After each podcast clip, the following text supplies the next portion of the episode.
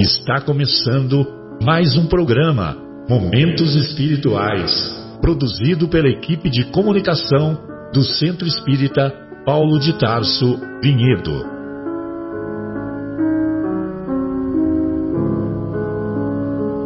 Se guardas contigo o estigma do sofrimento, indagando pela solução dos velhos problemas do ser e da dor, se percebes a nuvem que prenuncia a tormenta e o vórtice traiçoeiro das ondas em que navegas, vem conosco. Estudemos a rota de nossa multimilenar romagem no tempo, para sentirmos o calor da flama de nosso próprio espírito a palpitar imorredouro na eternidade e acendendo o lume da esperança. Perseveremos juntos em exaltação de alegria que Deus, o Pai de infinita bondade, nos traçou a divina destinação para além das estrelas.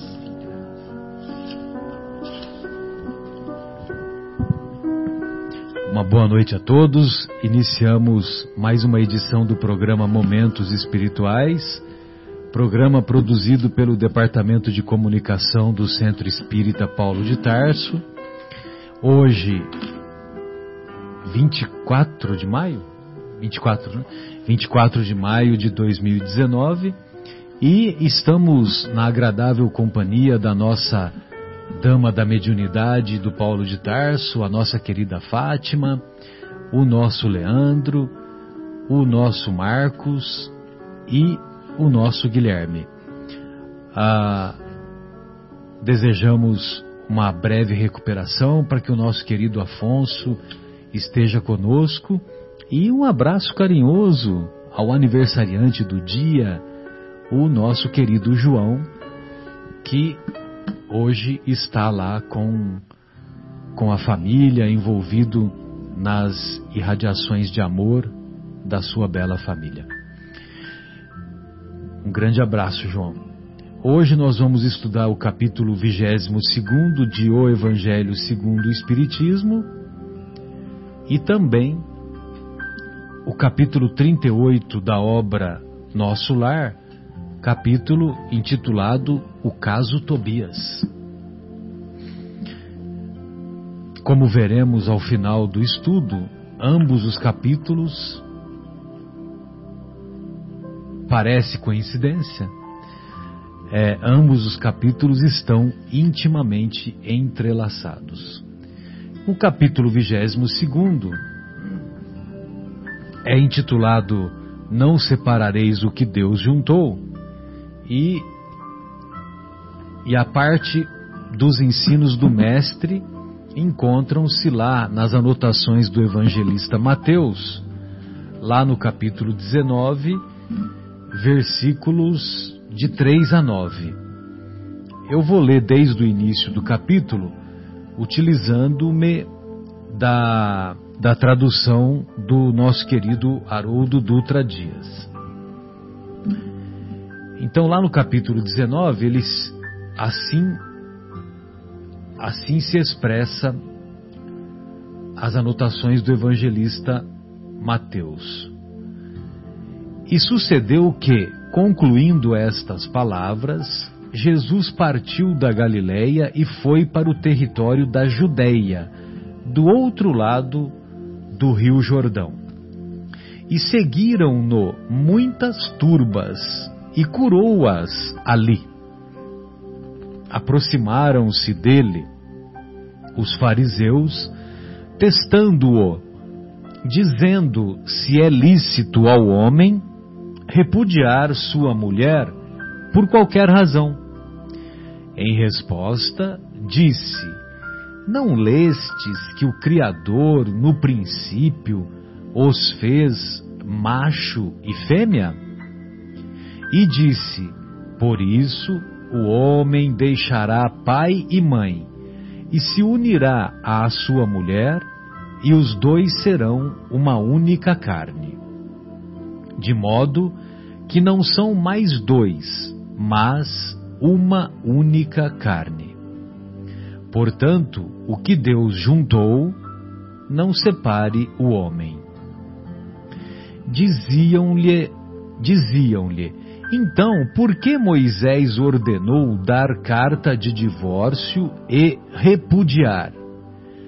Diz-lhes, Moisés, por causa da dureza do vosso coração, vos permitiu repudiar as vossas mulheres. Entretanto, não sucedeu assim desde o princípio. Eu, porém, vos digo: quem repudiar sua mulher, a não ser por infidelidade, e se casar com outra, comete adultério. Bem, é, recentemente nós ouvimos um, um palestrante, que agora me fugiu o nome, e ele fez uma colocação que eu achei muito brilhante. Então, esse capítulo que fala sobre não separeis o que Deus uniu, ou não separareis o que Deus uniu, é um capítulo que nos remete com muita frequência ao tema do adultério. E nós vamos nos recordar é, lá no, no Êxodos, no capítulo 20 do livro Êxodos, né, que é, é o segundo livro né, da, da Torá, é, lá no Êxodos, nesse capítulo, é que se encontram os Dez Mandamentos. Eu até gostaria de pedir para o Guilherme, viu, Guilherme, se me parece que é o sétimo mandamento, se você puder ver aí pela ordem. Então, lá no sétimo mandamento, ah, os, os dez mandamentos, né? O, sete, é, o sétimo é não roubarás. Então vê aí o não cometereis adultério. Qual que é? Não cometereis adultério.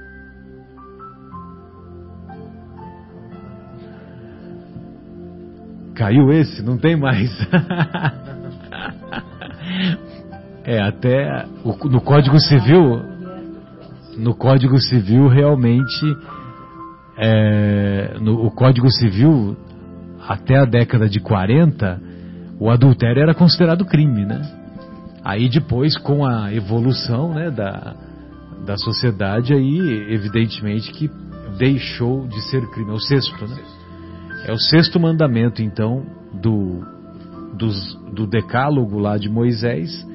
Então nós vamos ver que está que de acordo com o fenômeno da escrita direta, então o, o sexto mandamento é não cometereis adultério.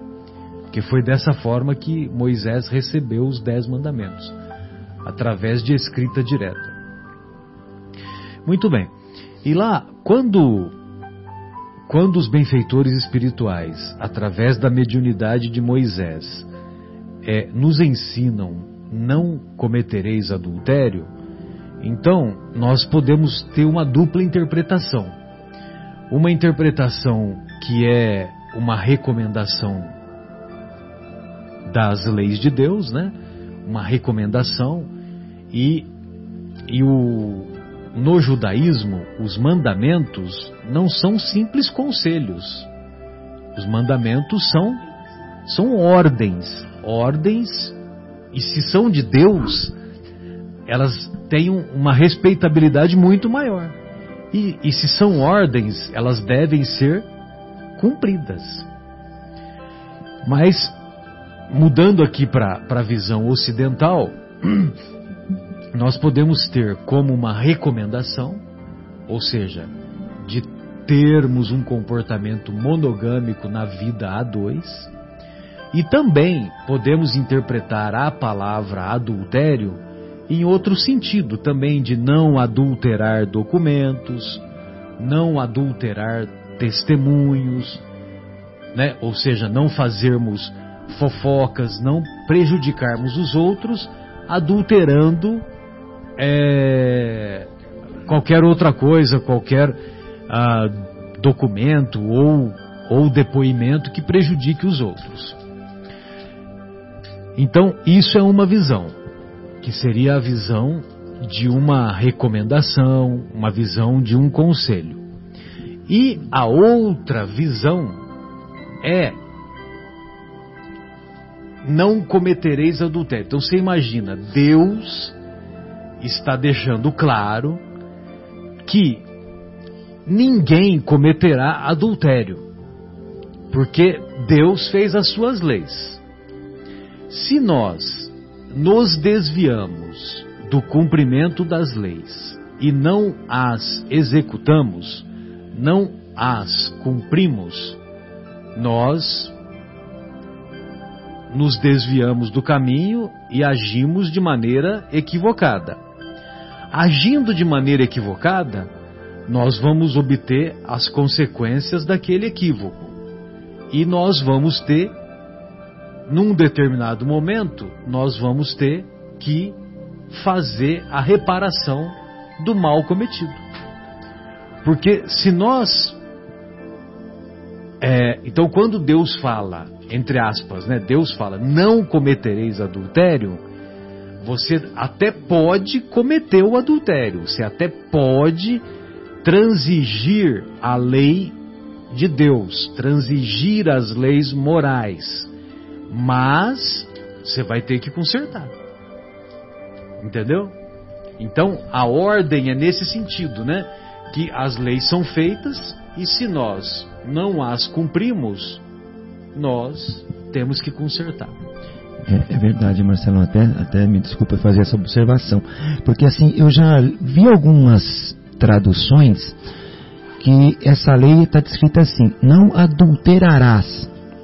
Aqui, que talvez pegue essa, essa visão mais ampla, porque o adultério, como nós vemos hoje, ele está intrínseco nesta não adulterarás, porque é um, você está adulterando também. E eu acredito que essa, esse sexto mandamento, não cometeis adultério, ele é amplo, amplo no sentido de e dentro dele está esse adultério que é, nós traduzimos atualmente, né? Está tá intrínseco, está lá dentro. Mas ele é bem mais amplo também, como você falou. Não adulterar documentos, não, não enganar, né? Não enganar. Não enganar ninguém. Né? É, ga gasolina adulterada, urna adulterada, enfim, qualquer coisa que se possa adulterar ou enganar. Eu acho que está bem amplo, porque Deus também acho que não, não sei se ele seria tão específico, ó, não faça isso e deixe as outras coisas de lado. Ou seja, então pode enganar, não é que não pode, né? Claro que não pode também, que infringe a lei moral.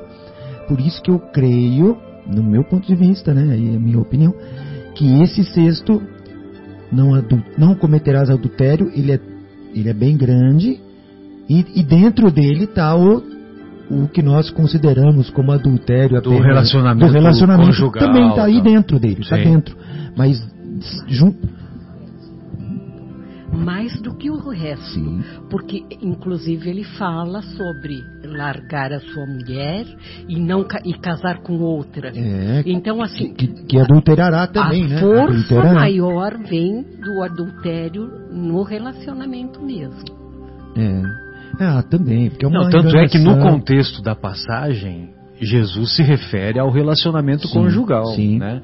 É que nós estamos ampliando a discussão, né? Não que é permitido, né? Estamos só ampliando ele, sim, ampliando sim. o raio da, da, da eu não, todos os mandamentos eu não, não sei se está intrínseco assim, não enganar, não deve ter, né?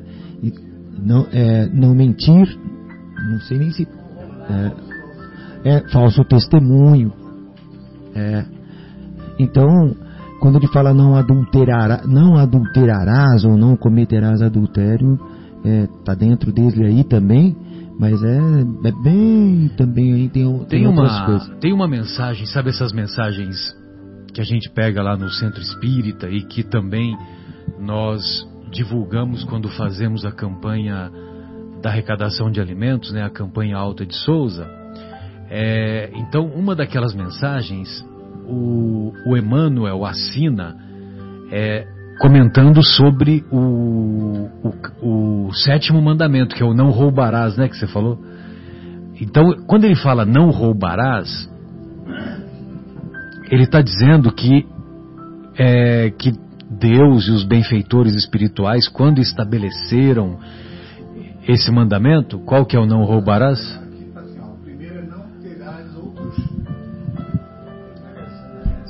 Acho que é uma variação. Você pegou uma, você pegou uma página aí que não está na ordem, Pode né? Ser, Vamos dizer é, assim. É. Tudo bem. Mas não tem problema. O, é o sétimo, né? Na, na, na, tradução aqui do Êxodo, né, que o nosso Leandro está nos confirmando aqui, o não roubarás é o sétimo. Mas tudo bem. É, o, então o não roubarás não é, não se refere apenas nessa reflexão do Emmanuel, ele não se refere apenas à subtração de ordem material, entendeu? Então não é só é, roubou o carro, roubou, su, é, subtraiu os bens materiais, subtraiu uma blusa, subtraiu a bolsa, subtraiu o bendito do celular, né? Hoje, né? Que é, que, é, que infelizmente tem até uma certa frequência nos principais centros, né? Imagine você que você imagina uma, uma pessoa andando com o celular ali nas imediações da Paulista, né, Guilherme? Aí vem um cara de bicicleta, né? Uma, um cara de bicicleta que está mal intencionado, ele subtrai o celular. Como é que você vai, como é que você vai pegar o cara de bicicleta? Ah, olha, não, eu vou pegar um patinete elétrico. Você vai pegar um patinete elétrico, roubar, você vai atrás, mas você, não, você não consegue, carro, Guilherme. Carteira, ele, o cara está indo no sentido oposto, ou, ou ele entra numa viela e, pô, imagina. Ontem mesmo teve um caso desse em São Paulo que o menino uh, de 17 anos parece estava uh, com o celular, o ladrão quis pegar, ele não deixou, o ladrãozinho matou ele.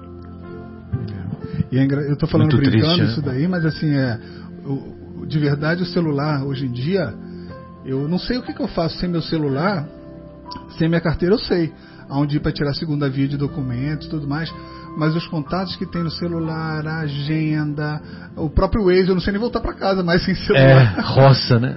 Estamos na roça, né?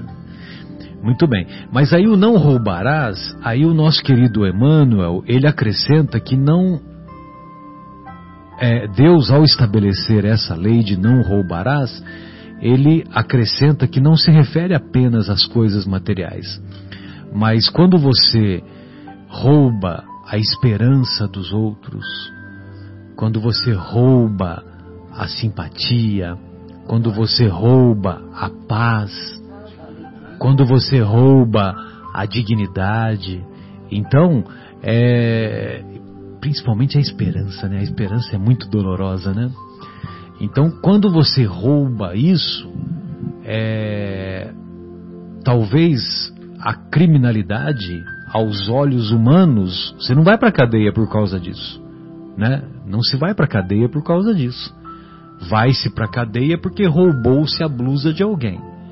Roubou-se é, três pacotes de bolacha no supermercado.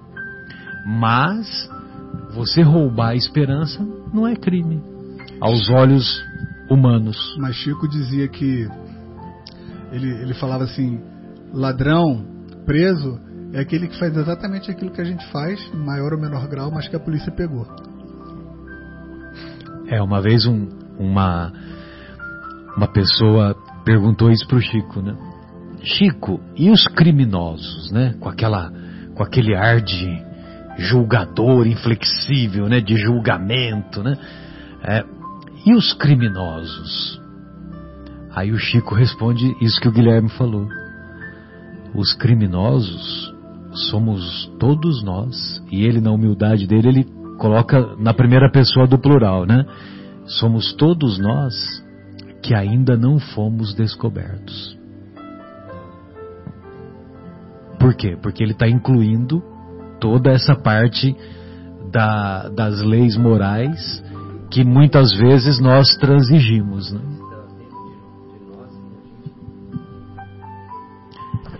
Aquelas leis morais que estão conosco, né? estão inscritas na nossa consciência, nossa consciência e, e, e, o outro não não sabe, né?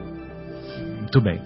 E nesse diálogo aqui que os que os fariseus tentaram o mestre, É, então eles tentaram para perguntar para o mestre se era lícito é, dar a carta de divórcio. Então quer dizer, era mais uma pegadinha, né? Era mais uma maneira de pegar Jesus em contradição, porque eles queriam incriminar Jesus. Eles queriam é, pegar Jesus em contradição nos seus comentários, indo contra a lei de Moisés, para que ele fosse preso, julgado, condenado antes da hora. Por blasfêmia, né? Algo parecido, né? Que eles, que eles, eles eh, fariam crime de blasfêmia. Blasfêmia. Então, é, evidentemente que eles desconheciam que eles dialogavam com o, o, o dono da bagaça, né? o governador planetário. Né? E como eles desconheciam isso, evidentemente que não há, não há sinuca de bico para Jesus. Qual, há, há sinuca de bico? Pode haver para nós, né? para os nossos olhos humanos, pode haver. Mas Jesus, é, evidentemente que tinha resposta e argumentação para tudo. E então, quando se Jesus respondesse que não era lícito, então ele estava indo contra Moisés e eles teriam argumentação. Se Jesus respondesse que tinha que seguir as orientações de Moisés, então ele, eles tinham preparado a outra perguntinha lá que veio depois, que é a outra perguntinha que nós vamos ver adiante. É, por que então Moisés permitiu que desse a carta de divórcio? Né? Então, evidentemente que Jesus aproveitava todas as oportunidades para é, lançar lições, não só para os interlocutores, como também para as pessoas que o acompanhavam. E você vê que não era um pouca gente, né? Era, era um YouTube. Era um YouTube bem potente, né? Bem. Como é que é que a gente fala? É, muitos seguidores, né? Era 600k, 1.6k, né? Alguma coisa nesse sentido. Muito bem. Aí então, quando, ele, quando Jesus é, é indagado sobre se era lícito ou não despedir a mulher, aí Jesus pega e ensina que todos foram criados macho e fêmea. E isso se encontra lá no início do Gênesis. Muito bem. E, e quando ele explica que no, como a gente vai ver mais adiante, é, que o sentimento que unia os, os homens e as mulheres, o sentimento que prevaleceria ou que deveria prevalecer, era o sentimento de amor. Aí eles, depois que Jesus diz isso, vou até voltar aqui ao, ao texto para eu não, não para eu, como dizia o meu filho quando era criança, para eu não se perder, né? Eu se perdi, ah, por isso o homem deixará pai e mãe e se unirá à sua mulher. E os dois serão uma única carne, que é o que está escrito lá em Gênesis. Então, ou seja, o, o, o homem deixa o pai e a mãe, e a mulher também deixa o pai e a mãe, e constituem um casal, e constituem uma nova família. Evidentemente que aí você vai ampliando, né, que é uma nova oportunidade para novos espíritos reencarnarem, os, os pais vão ficar velhos, vão um dia vão abandonar o corpo e assim a, haverá, haveria e haverá a, per, a perpetuação do, da espécie. Por isso que num determinado momento também está escrito que crescei-vos e multiplicai-vos. Mas tudo baseado na lei do, do amor, na lei da afeição mútua, na lei da sintonia. Muito bem. Aí, em seguida, eles perguntam então para Jesus: É, mas então, por que Moisés ordenou car dar carta de divórcio e repudiar? Aí o mestre responde com essa com a sabedoria dele, por causa da dureza dos vossos corações. Mas no princípio não era assim. Quando o homem começou a viver em sociedade lá no início, bem antes de Moisés, né, que seria lá quatro mil, três mil anos, que não havia predomínio do egoísmo e do orgulho, não havia predomínio dos interesses pessoais, dos interesses materiais, né, interesses sociais. Então, quando não havia nada disso, as pessoas se buscavam pela afeição mútua, se buscavam naturalmente. Agora, quando passou a haver o predomínio do interesse, aí que num determinado momento o Moisés estabeleceu que poderia dar a carta de divórcio. É, não havia naquele, naquele momento o orgulho e a vaidade, né? É isso que, que fica bastante, bastante evidente. E, e olha que interessante, quando a gente fala do repúdio, né, por a questão de adultério, é, eu lembrei um pouquinho do no islamismo, né, tem o talak. O talak é quando o homem repudia sua esposa, né?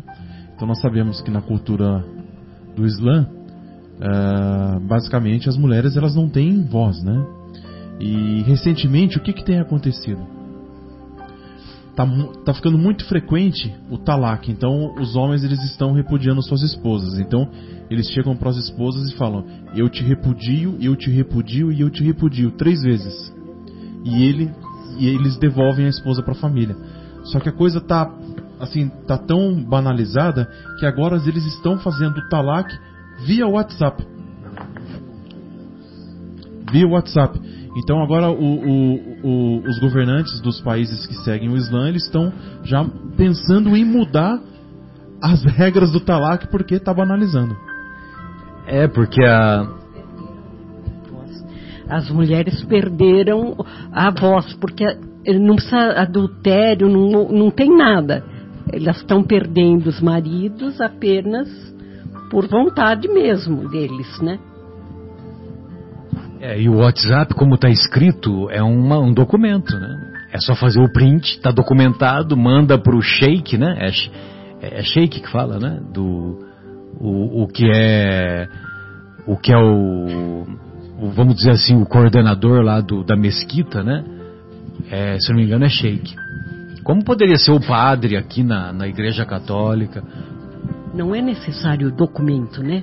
Se fizerem público o repúdio, três vezes, já é. Já é, já pode. Já, já está assinado, né? Pois é. Eu, eu não sabia, eu, só, eu achei que, devido à nossa cultura ocidental, que a gente tem que documentar tudo, né? Então por isso que eu pensei nessa possibilidade. E essas são as leis humanas, né? Muito falhas, mutáveis, né? O tempo irá corrigir muitas dessas coisas e acho que vem corrigindo aos pouquinhos, né? Mas são leis mutáveis, são leis criadas pelo, pelo ser humano.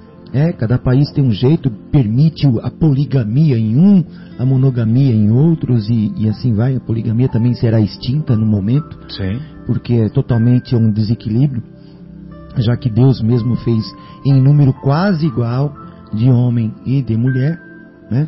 A natureza é sábia até nisso. Há uma, talvez uma pequena diferença, mas o sexo masculino e o sexo feminino seguem um par de igualdade, né? De números. Então não poderia haver um, uma poligamia, uma coisa desequilibrada. Isso geraria no planeta um desequilíbrio. E isso será corrigido também, está sendo, enfim, pela própria natureza.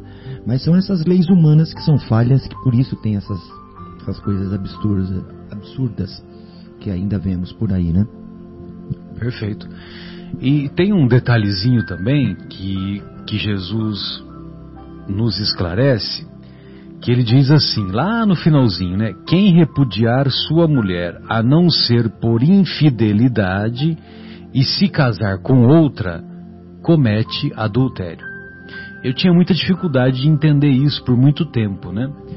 Mas o nosso querido Haroldo, é, nós aprendemos com ele que quando Jesus diz isso, que você pode é, se divorciar da sua mulher é, desde que seja por infidelidade. Então, se houve infidelidade no casamento, seja da parte da mulher, seja da parte do homem, então o correto seria a separação. Agora, por outros motivos banais, não.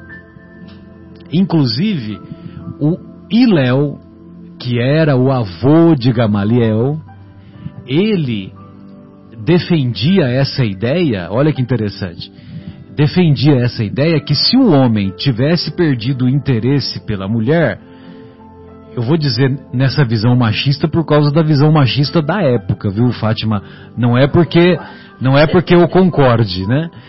Mas na visão machista que vigorava na época, é, então o homem, ele se ele não queria, se ele tinha perdido o interesse pela mulher, ele podia dar a carta de divórcio para ela e ele se livrava do relacionamento. E mesmo assim, mesmo que, olha, ela não cozinha bem, não quero mais ficar com ela porque ela não cozinha bem. Olha, ela não cuida bem da casa. Olha, ela não cuida bem dos filhos. Então, esses motivos banais, havia uma corrente lá no farisaísmo ou no judaísmo que, que aceitava que o homem podia dar a podia dar a carta de divórcio. Agora, vem Jesus e, e, e diz que por motivo banal não. É o que está implícito nas palavras do Mestre. Apenas por infidelidade. E lógico que nós podemos entender infidelidade, podemos entender não apenas não apenas na, no relacionamento sexual, podemos entender também é, porque ah, vamos dizer assim que perdeu o encantamento, né, e que só não foi às vias de fato, né, da infidelidade, talvez por falta de oportunidade, entendeu? Vamos dizer nesse sentido, né? Mas no, na, no conceito vigor, que vigorava na época era a infidelidade que a, um dos cônjuges buscou o relacionamento extraconjugal com outra pessoa.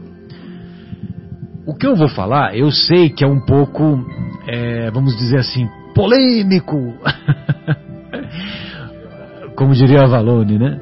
É, mas, mas é o que nós extraímos do pensamento que se encontra lá, tanto na Torá quanto dos ensinos do Mestre. Tanto é que você diz que você, é, vejam vocês que eles que ele ele se reporta àquilo que se encontra lá, lá na Torá. Macho e fêmea os criou. Deus nos criou macho e fêmea. E nós aprendemos lá com o nosso querido professor Severino Celestino, e eu também partilho dessa ideia, que nós fomos criados heterossexuais e monogâmicos. Nós fomos criados para sermos heterossexuais e monogâmicos. Tudo o que é fora disso, polêmica, tudo que é fora disso é dureza dos nossos corações. Você vê que interessante? Perfeitamente. É, aí vem o que Deus uniu, o homem nos separa. Porque eu até já, já estudei um pouco assim, talvez esse tema, é o seguinte, a reprodução humana, de fato, né? Eu até já falei isso até no, acho que uma das preleções que eu dei a princípio de, a respeito disso. É necessário ter um gameta masculino e um gameta fem, e, e, a, e o óvulo feminino, né? Sem isso, não é possível haver uma o crescer e multiplicai-vos. É essa talvez a acepção da, da lei. O que Deus uniu, o homem nos separa. Não é possível acontecer nada diferente. Existe a fecundação aí, né, Marcelo, que você é um estudioso. Da fertilização, da fertilização in vitro, in vitro, né? Existe, existe bancos genéticos, aquela coisa. Precisa lá do gameta masculino com óvulo feminino. Dois masculinos não, não, não dá na ciência, é impossível, e dois óvulos também não, não se fecundam. Então, isso é imutável. Isso é, realmente não, não ocorre, né? E, e é como eu também comungo dessa ideia. O que é polêmico, né? Mas o que estiver fora de masculino e feminino, né? É dureza dos nossos corações. É errado? Não, porque a lei do amor, ela também prevalece. Sim, então, se as pessoas, sim. mesmo sendo, né? Que são espíritos encarnados em sexos iguais, digamos assim, mesmo entre eles, se houver amor, evidente, a lei do amor ela prevalece. E é válido isso. Essa é uma união espiritual, uma união de espíritos que se amam. Mas ainda a dureza de nossos corações, né? Dureza. Nos fazem achar errado. Sim, nos fazem. Mas é, é, é como o Marcelo até disse, aí é dureza de nossos corações. Sim. Né? Agora, isso não significa que nós abominamos os, os casais homossexuais. Sim, isso não significa porque o amor lógico isso isso não significa em hipótese nenhuma e eu sou favorável eu sou favorável não somente ao reconhecimento dos do casamento entre os homossexuais uhum. como também da possibilidade deles terem filhos. Sim, deles terem filhos adotá-los adotados e... ou não só para você ter uma ideia, Marcos e amigos, uhum. nós temos uma, uma conhecida que ela ela é casada com com a é um casamento homossexual, homoafetivo do sexo feminino. E o que que eles fizeram? O que, que, o que elas fizeram? Elas colheram o óvulo daquela que no, na união homoafetiva, vamos dizer assim, tem o, o papel, exerce o papel feminino e pegou o óvulo e foi a um banco genético, escolheu um, um, um espermatozoide, uniu-se pelo, pela fertilização in vitro, que é conhecido como bebê de proveta, depois depois que fez essa união, e que foi, porque fica dois dias é, lá no, na proveta, né? Lá no tubo de ensaio. Aí depois que ficou lá esses dois dias preparando, aí foi feita a fertilização, foi feita a implantação lá no, no útero, uhum. já com, com, a, com a paciente já fazendo uso dos hormônios necessários uhum. Para manutenção do início da gravidez e ela deu a luz. Ela engravidou, teve a gestação, normal, teve a gestação, legal. entendeu? Isso é, é, é então, é, quando nós dizemos que fora da heterossexualidade, fora da, da monogamia, é tudo dureza dos nossos corações, nós estamos dizendo no sentido de seguirmos as leis naturais. Sim, as leis naturais. Em hipótese alguma estamos condenando condenando, é, condenando o, o, o, o, heterossexual que, que pula a cerca, vamos dizer assim, uhum. né? Uhum. É, é dureza de coração. É dureza dos nossos corações. Uhum. São conflitos, são conflitos de ordem psicoemocional que não foram superadas por, por aquele irmão Sim. ou por aquela irmã Exatamente. Entendeu? Quem que não tem conflitos? Agora, bom, eu acho que nós vamos chegar nesse assunto, não estou querendo antecipar. Pode né? falar. Mas o, o, o Espiritismo, pela lei do amor, né, ele, não que ele seja a favor da separação, mas para se evitar, nós vamos até chegar nisso, né, Marcelo? Mas para se evitar um mal maior, maior. Né, que às vezes é necessário que os casais se separem. Sim. E se a, é melhor. Porque, porque se essa relação está violenta, pode causar tão desencarne da pessoa, a pessoa é, sofre violência em, em casa. Então, pela lei que está escrita, o que Deus uniu o homem não separar, vai ficar apanhando a vida inteira, enfim, ou, ou numa relação conflituosa. E antes era pedra. Exatamente, era apedrejamento. Antes a falta de interesse, o que, que acontecia? A mulher traía ou o homem traía, no caso da era mulher era, era lapidação. Sumariamente. Então essa lei vem para substituir e, e... Exatamente, para dar uma, até uma segurança para as pessoas, né? para que seja feliz ao lado de outro ou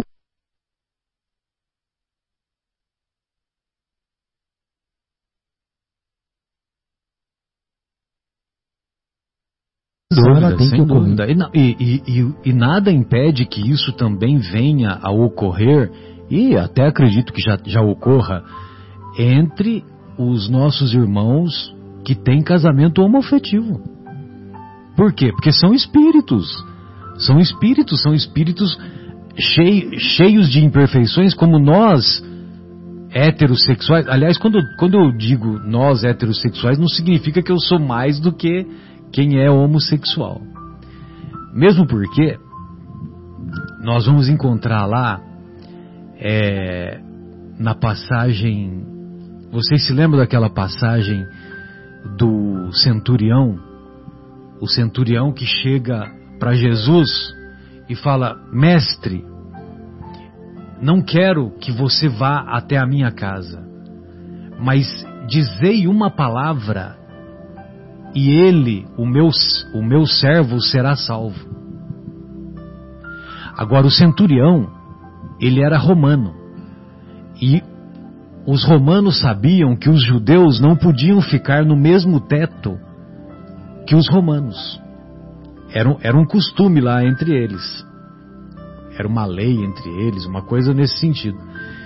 Então, quando o servo do centurião era quando o servo do centurião adoece e o centurião fica desesperado porque ele gostava muito daquele servo e ele procura Jesus, a fé desse homem, desse centurião, impressionou tanto o mestre que que o, o mestre não precisou ir até a casa, até a casa do servo lá onde o centurião morava.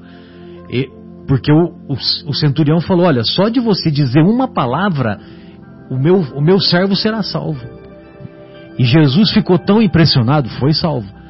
E Jesus ficou tão impressionado com a fé daquele centurião, que ele, após essa manifestação do centurião, ele dirige-se para a multidão que o acompanhava, dirige-se e diz assim: Nunca vi em Israel ninguém com maior fé do que esse homem.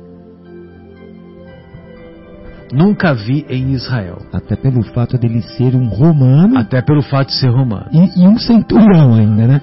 Agora, olha só que interessante. Todos sabemos que os, os soldados romanos nos. É, não é exército, é legião, né? Que eles chamavam de legião. Na legião é, romana, a legião romana era composta por 6 mil soldados, cada legião. Então por isso que os exércitos deles eram imbatíveis, né? Porque era muita gente, né? Então dificilmente eles, eles é, eram derrotados. E também era um hábito também que veio da Grécia, da Grécia antiga, que é 200, 300 anos antes. Havia muito comportamento de homossexualidade entre os soldados romanos, como também havia na Grécia. É, há relatos, inclusive, de que Alexandre o Grande tinha um comportamento também homossexual ou bissexual. Muito bem. Aí, ah, na tradução das anotações do evangelista Lucas, Lucas, todos sabemos que escreveu o Evangelho, está lá no Paulo e Estevão. É, muitas das compilações, muitas das anotações, ele recebeu pronto de quem? De Paulo. Que Paulo foi muito amigo de Lucas. E Paulo, ele também queria escrever o Evangelho, só que ele, ele percebeu que não ia dar tempo para ele escrever. E ele passou muitas informações para o Lucas, que depois escreveu em grego em grego o evangelho dele.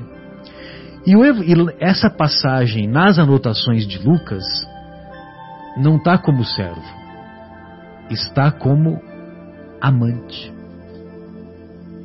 Amante, lá em grego. Em grego. Quem, é, quem fala isso, evidentemente, é aqui no, no livro do Haroldo, o Haroldo não colocou. Uhum. Mas é do estudo do grupo do Haroldo, sobretudo daquele miudinho, né, que eu já comentei uhum. com vocês, do, do Aloísio Elias. Então vocês podem procurar lá é, Luke, é, miudinho, miudinho, Mateus 12, capítulo 2. Eu memorizei isso porque me impressionou, tá legal? Então, é 12, é capítulo 12, versículo 2. Mas não, essa passagem do 12, versículo 2 não tem nada a ver com, a, com o centurião. Não tem nada a ver. Só que na explicação do Aloísio Elias, né, que o programa, a gravação do programa leva uma hora, uma hora e quinze, né? Nos primeiros 20 minutos, talvez 30 minutos, é que ele faz esse comentário. Entendeu? Aí, aí é que nós admiramos a grandeza soberana do Mestre, que não desconsiderou em nenhum momento pelo fato da opção sexual dele. E ele considera o homem que mais fé tinha em Israel uma pessoa de comportamento homoafetivo, como, é o, como dizemos hoje. É, é isso mesmo, Marcelo. É, eu vejo também assim. Eu até não sei se, se, se o, o, o, Guilherme consegue levantar essa passagem, mas ele fala assim, né? Eu, porque um centurião ele, ele, ele, ele tem uma tropa de 100, me parece que ele comanda 100 soldados, por isso tem esse nome de centurião, que é como se fosse um pelotão. Né? Dentro dos 6 mil, ele, ele é um capitão que comanda 100. É provável que seja. É, aí ele fala assim, é, nessa passagem, fala assim: Eu mando a pessoa vir daqui para lá e de lá para cá, é. né? Ou seja, eu dou ordem e eles me obedecem. E eles me obedecem. Mas você, aí ele parece que ele ressalta o poder e a ascensão do Mestre Jesus. Ele se coloca numa posição humilde diante do mestre. Né? Como um romano, que é aquele que poderia pegar Jesus e, e assim, olha, é, executa. A pessoa ia executar, por exemplo, pelo poder que aquele romano teria. Mas ele se coloca diante do mestre, ele se coloca como como um pedinte, um pedinte. porque ele não tinha condições de, de, de estabelecer a cura naquele servo que ele tanto tinha afeição. Uhum. É, mas é mais ou menos assim, porque ele fala assim, eu mando daqui para lá e de lá para cá, todos, todos me obedecem. Mas assim, como assim, eu venho humildemente solicitar que você... E Jesus, é... como sempre, não julgava. Sim. Agora nós, se tivéssemos no lugar dele, já íamos estar julgando, é. né? Se era o servo mesmo ou se não era, né? Nós já, nós já olharíamos com outros olhos, né? Com aqueles olhos de recriminação, de repulsa, onde já se viu, que vergonha, né? Pois não, pois não. Não, é a passagem do centurião de Cafarnaum. Isso, centurião de Cafarnaum. Centurião de Cafarnaum. A cura do servo do, do centurião romano. Aí ele começa falando da, do que a gente acabou de comentar, né? Que o centurião procura o mestre pedindo a graça da cura para o seu servo predileto, vamos dizer assim, né? É, é que a palavra servo que é utilizada é. Tá em Mateus ela poderia ser 8, 5, 13 em Lucas 7, versículos de 1 a 10. É, é o, o, que eu me referi foi a, a passagem de Lucas. De Lucas, isso. E, e, na, e o que é interessante é que a palavra servo, né, que o nosso querido Aloysio Elias explica, ela, ela, pode, ela pode ser traduzida por servo, por menino jovem, jovem menino, e por amante. Entendeu? E como o Evangelho de Lucas foi escrito em grego, e, e o Paulo não tinha problema de ocultar as coisas, quando, quando ele revela essa informação, o termo que é utilizado é amante. Interessante. Né? Muito bom. Como é que tá o negócio aí? É, tem, já estamos aí quase encerrando essas nossas é, reflexões. Se vocês quiserem fazer algum comentário, eu só vou acrescentar aqui o comentário aqui do nosso do nosso André Luiz no capítulo no, sobre a obra Vivendo o Evangelho. Então, é, é muito interessante essa reflexão que nós dizemos sobre sobre Jesus concordar com a separação desde que seja por infidelidade, né? Que é, os benfeitores espirituais eles eles desestimulam os casais a se divorciarem. Se vocês pegarem as obras do Chico, nós vamos encontrar muito isso. Por quê? Porque quando você é, quando você se separa, você adia uma experiência para uma, uma outra, talvez para uma outra existência. Embora tenha casais que se separam e depois se reconciliam, né? então, muitas vezes tem alguns aprendizados que nós é, deixamos de aprender com o cônjuge que nos acompanhou por mais tempo ou por menos tempo, e, e esse aprendizado virá depois, virá depois como nós, no mesmo círculo de convivência, não necessariamente como não necessariamente como marido e esposa, mas poderemos vir como filhos, poderemos vir como é, pai, mãe, né? Enfim, poder, poderemos vir numa convivência próxima justamente para que se estabeleça esse aprendizado. E geralmente esse aprendizado envolve, não raro, experiências sobre o perdão. Por isso que vale a pena perdoar, né? O perdão, embora seja doloroso, embora seja complexo, é libertador. Você não pode perder a, a chance do resgate kármico, né? Muitas vezes, é, compromissos, débitos adquiridos em existências anteriores, né? E aí é, foi o que você acabou de comentar, a gente acaba desperdiçando a oportunidade. Não podemos desperdiçar a oportunidade, né? Exatamente. O, o, o relacionamento afetivo, né, o casamento, assim como os relacionamentos sociais aos quais nós estamos envolvidos, eles servem para a nossa reeducação. Marcelo, até antes de você ler, então, só, só achei a passagem aqui.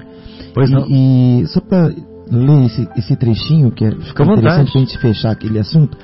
E, e foi assim, ó. É, o, aqui Lucas descreve que o centurião levou, é, pediu para que os amigos fossem encontrar com Jesus. E nas palavras do centurião foi dito assim: Senhor, não te incomodes, porque não sou digno de que entres debaixo de meu telhado, ou entras na minha morada. Isso. E por isso nem ainda me julguei digno de ir ter contigo. Dize, porém, uma palavra e meu criado sarará. Porque o termo também utilizado é criado, né? é, criado, é isso, servo. É. Porque também eu sou homem sujeito à autoridade. Exato, exato. Eu tenho soldados sobre o meu poder. E digo a este, vai, e ele vai. E a outro, vem, e ele vem. E ao meu servo, faze isso, e ele faz. Então ele diz assim, eu estou sujeito à sua autoridade, praticamente, porque ele diz, eu tenho homens que passam, que mandam ir para lá e para cá. E ele vai humildemente a Jesus pedir. Solicitar a ajuda, né? E é. ele estava disposto a fazer o que ele quisesse. É. O que ele, mestre, estabelecesse. E ouvindo isso, Jesus maravilhou-se dele e voltando-se disse à multidão que o seguia: Digo-vos que nem ainda em Israel tenho achado tanta fé. E voltando para casa, os que foram enviados acharam o servo é, são, são. É, são.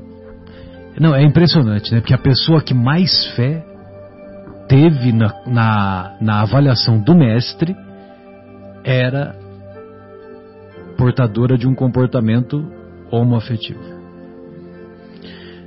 Ó, então, a, a, o que nós separamos aqui é casamento e sexo. Só para o nosso desfecho, para não ultrapassarmos o horário, senão o Guilherme fica bravo e com razão. E com razão. Casamentos fracassam quando a escolha do companheiro se apoia exclusivamente nos critérios de satisfação física. Beleza, mas a beleza passa. Corpo, mas o corpo se altera. Vigor, mas o vigor tende a acabar. Novidade, mas a novidade envelhece. Prazer, mas o prazer sexual declina. Interesse, mas o interesse é volúvel. Atração, mas a atração muda. Desejo, mas o desejo varia. Sexo tem seu lugar no casamento, mas convém não confundi-lo com afeição. A união que se alicerça no afeto claro e seguro, apoiado na reciprocidade da compreensão e do respeito, tem a dimensão do amor que é eterno.